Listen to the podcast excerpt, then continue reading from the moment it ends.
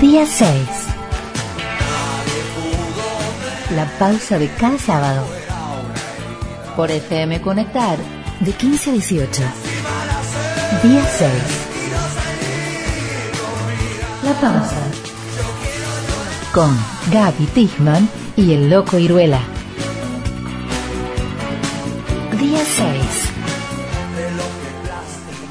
Comunicación con Ricardo Aredes, hijo de Luis Ramón Aredes. Hola Ricardo, ¿cómo te va? Gaby Tichman te saluda. Hola Gaby, ¿qué tal? Mucho gusto. Un gusto, gracias por atendernos. Bueno, queríamos conocer tu reflexión respecto de esta novedad eh, en, un, en un fallo eh, muy extenso en el cual se, se, se recorre eh, no solamente el camino del expediente, sino también la, los, los hechos, por supuesto. Allí está también incluido buena parte de tus, de tus testimonios, los que brindaste eh, ante, digamos, el marco de la justicia, ¿no? Y sí, es este, ha tomado en cuenta la, la justicia para hacer esta resolución, estos jueces, eh, y ver, no, hasta dónde llega Gaby, hasta dónde se va a llegar. Porque yo no, no, no, no es que me, me siento totalmente, este, me, me siento impactado por el, el- la decisión de este juez, eh, Hansen, creo que se llama el juez, Sí, de que dio, dio lugar a, a- a que se inicie ya la conformación del, supongo, del tribunal y de lo que va a juzgar a este hombre. así es. Pero cada minuto que pasa es un minuto perdido, ¿no? Porque debido, ya creo que este hombre cumple en estos días 94 años y Sí. leemos 70 y pico y bueno, están las cosas como están, ¿no? Y se tarda mucho tiempo y llevamos 45 años en Ledesma en la búsqueda de, de justicia. Empezamos con las madres, los padres, los hermanos, los hijos, los, los parientes, los amigos, a salir a la calle y a, y a juntarnos en Ledesma, Ujú. denunciando, yo creo que ha sido una cosa tan valiente, ¿no? Denunciando el poder económico en el mismo feudo Blaquier, en la dictadura, fue, fue una cosa histórica, digo, ¿no? Que no, que por ahí hay muchos que todavía no, no no ven este tema como como tal no como se merece verlo no ni, ni te cuento ni los políticos no hay prefieren no hablar de este tema obviamente porque se trata de poder económico y dictadura. Pero bueno eh, va- veremos qué es qué es lo que pasa no creo que mis pagos en Jujuy les interese demasiado este tema porque hay otras urgencias otras deudas internas más urgentes pero el tema que nuestra deuda interna es histórica. Gaby, Sí. claramente, y nosotros con las madres y familiares de, de Jujuy y del país, entre otras cosas, salimos a buscar aparición con vida.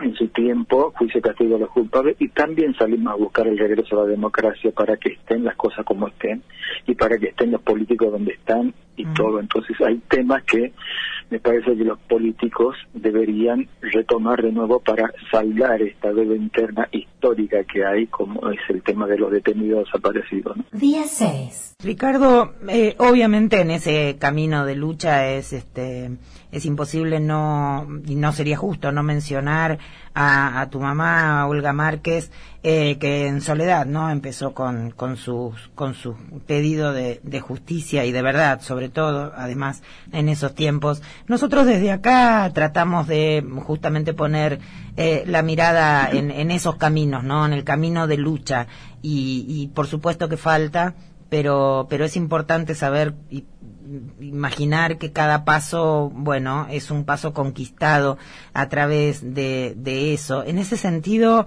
eh, la pregunta es si, si más allá del, del, por supuesto, de que Blaquier finalmente sea juzgado o no, eh, ¿no lo vivís como, como una, como un logro, como una conquista, esta, este, este pequeño paso? Eh, el, el- el- a ver, ¿cómo puedo explicarte, Gaby? El que vivió y se formó en un feudo como los Blaquier, donde todo, todo en Ledesma lo dirigen ellos, todo, eh, ha costado mucho, mucho. Este, yo creo que es un logro de la, de la, de la persistencia, de la tenacidad, sobre todo de la memoria, de una militancia ética digna de todas las madres desaparecidos del Edesma, todos los padres desaparecidos del Edesma, de los hijos, de los familiares, de los amigos que, de las esposas de los expresos políticos también que abrieron el camino en Ledesma para, para salir y tener la valentía de salir adelante. El tema que, que en democracia este, no, se, no, no, se registra históricamente que en los gobiernos democráticos se haya juzgado por alguna razón hasta el final al poder económico. Y más este poder económico que puso que financió el golpe de Estado con el grupo Ascuénaga. Eh, digo, este, hay que esperar hay que esperar a ver qué pasa. Yo no, no, no tengo demasiadas expectativas inmediatas y, con, y, y, contundentes y seguras a ver qué es lo que va a pasar. Está bien, hay que, hay que mantenerse alerta. Por eh, supuesto, por supuesto, porque porque este poder económico es impugne hace 120 años, claramente. Y es, es, así el tema, así que no, no sé no sé qué va a pasar ahí. Tienen la posibilidad histórica, la justicia jujeña, la justicia que alguna vez sea creíble y los gobiernos también que sean creíbles de, de, Jujuy y los y los representantes del pueblo que sean creíbles a ver qué opinión tienen de esto. Me gustaría saber también de los políticos y de los y de los candidatos y todo qué opinión tienen de esto Sí, no, de mi provincia sobre todo, me gustaría saber. No se conoció todavía, ¿no? La, la, la, noticia, digamos, la novedad, mejor dicho, el fallo salió ayer, se difundió ayer, lo conocimos ayer y bueno, todavía no hay este, pero también es nuestro trabajo, ¿no? Eh, buscar, a ver, este, forzar a que a que tomen posición sobre estos temas. Por supuesto, pero pero no pero pero pero hay que hacerlo también digo, a, mí me gustaría saber porque yo estoy también yo soy periodista y y estoy mandando mucha información de sobre este tema, que es el tema que a mí me marcó la vida y las consecuencias que tiene el poder económico con los habitantes del Libertador General San Martín. Yo he vivido ahí, he, crecido ahí, he visto todas las la, la, falta de derechos que tiene la gente toda la vida. Entonces, a mí me interesa mucho también este tema, por eso este voy y transmito información y todo este, a ver, y, pero a ver qué opinión tienen los que dicen que representan a la gente, digo, ¿no? Para ver cómo se hace para que en democracia esta gente pueda decir la verdad, hacerse cargo de lo que hizo y, de la cantidad de gente que fue detenida desde el 74 en adelante, ¿no? En Ledesma torturadas, hasta estudiantes de, este, de la escuela normal, digo, o sea que hay toda una historia atrás que tiene que saberse, tiene que definirse y tiene que haber justicia. Día 6. Ricardo, ¿en qué, ¿en qué año diste testimonio por primera vez en el marco de la causa judicial por, por, la, por las detenciones en Libertador?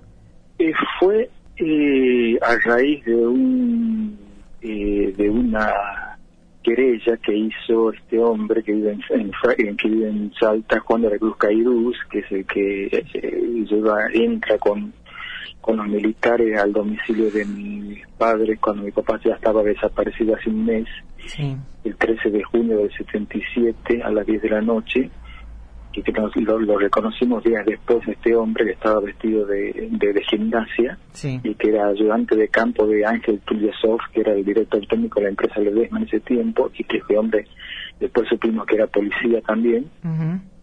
a, raíz de un, de, un entredicho que tuvo con un con Daniel Tor, que es un abogado muy reconocido de Salta, que es de derechos humanos, y ahí Daniel me habla y me, me, invita a, dar testimonios en la, en la ciudad judicial de Salta y, y ahí tengo el, el, el, la, después de tantos años de verlo este hombre que me causó un efecto espantoso verlo realmente y, me, y, me, y con su familia estaba y bueno agresiones hacia mi persona y todo parte de su familia, que fue, tremendo, porque ahí tuvieron que intervenir los familiares de Salta y de Jujuy, que me acompañaron ahí porque porque me se fueron las manos conmigo que después de salir de la, del juicio ese. Y fue una de, la, de las experiencias muy bravas ¿no? que tuve ahí con esa gente, el el el de testimoniar, el de exponerse. Claro a decir la verdad y de lo que uno ha vivido, ¿no? El exponerse, ¿no? Exponerse uno no solamente en el regreso a la democracia, en buscar eh, al presión con vida, sino frente a esto que siguen impunes, que siguen este burlándose de uno porque ellos saben que tienen la verdad que tantos buscamos, así que no no y se burlan encima, así que no sé cómo vamos a resolver este tema, pero hay que resolverlo por, por la salud de la democracia y de la historia reciente también. Ese es uno de los aspectos que está siempre presente, ¿no? En, a pesar del avance en algunos, en los juicios, bueno, incluso Cairuz, a quien acabas de mencionar, es uno de los acusados en el juicio que se está llevando adelante ahora en Jujuy. Eh, y digo, una de las cosas que se, siempre hay expectativa es que, que se rompa este pacto de silencio, digamos, ¿no? Este, muchos de los acusados seguramente saben qué pasó con, con los desaparecidos, qué pasó con aquellas víctimas que no, de quienes no, no, no, no se recuperó tampoco eh, el, el, cuerpo. En ese sentido, ¿qué, qué lectura hacen? Eh, digo, tantos años eh, y mantener ese silencio. Yo cuando voy, este, cuando me, me convocan a, a, hacer el testimonio, que ya son varias veces, y, sí. y todo esto es un, para, para, para, digo, para la salud mental de uno, digo, ¿no? Que ha sobrevivido es todo un trabajo, una cosa realmente muy complicada, volver de nuevo a repetir lo mismo, uh -huh. sin equivocarse en nada, porque encima pasaron 45 años, la vida pasó y, y, y la justicia y, y, los militares y sus abogados quieren que seamos correctos y que seamos con eh, eh, tal cual lo hicimos desde el principio. Sí, están, ¿no? están atentos, están atentos a cualquier a cualquier contradicción, a cualquier error, ¿no? Pero totalmente, y más con este caso Blaquier, digo, porque tiene un bufete de abogado impresionante este hombre, obviamente, claro. tiene que ser así. Entonces, cualquier cosa ellos ya detectan y, dejan sin efecto un juicio, digo, ¿no? Entonces, ya venimos encima, venimos con condicionamientos absolutos a decir esto, y cuando yo los veo por, por videoconferencia, los tipos, los tipos se mueren de risa. Varias veces el juez tuvo que que llamarlo al, or, al orden y, retarlos a, a, los acusados este, porque porque la verdad que se, se, se burlan de uno digo entonces mm. que la, la, verdad que es todo, por eso te decía qué difícil que es todo esto uh -huh. qué difícil todo eso pero también somos eh, este tenemos la, la posibilidad de de comprometernos a, a, a, seguir trabajando por una sociedad más justa, una democracia que sea este, respetada y respetable y que sea una democracia para todos los, los que hacemos y trabajamos para un mejor país, no lo que especulamos y todo lo que ya sabemos, pero este y más el poder económico también ese que se tiene que rendir cuenta mucho, mucho, mucho. Uh -huh. Sí, pero claro. también somos, somos parte de la herencia que nos dejaron nuestros detenidos desaparecidos, ¿no? Sin odio, sin odio, eso uh -huh. es lo que yo siempre digo en mi juicio, ¿no? Uh -huh. David sin odio. Yo, a ver, pues yo los miraba los, cuando tuve que declarar en el, en el juicio de la humanidad sí. y se sorprendió cuando yo dije, yo estoy sin odio acá, este, el señor juez se miraron todos, hasta los, hasta los militares y la, la esposa de un militar ahí que era abogada, qué sé yo, y pero sí con la con la con la constitución y las leyes obviamente. Claro. tiene que, solucionar ese tema. Claro. Día 6 estamos hablando con Ricardo Aredes.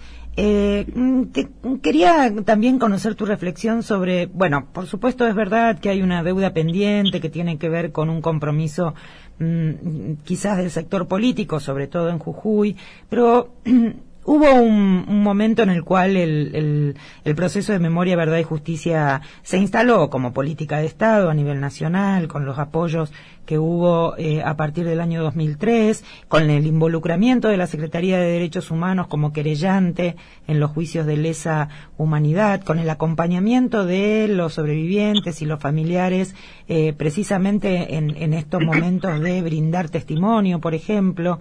Eh, ¿Cómo, cómo, cómo podés, eh, cómo ves esa, ese aspecto, digamos?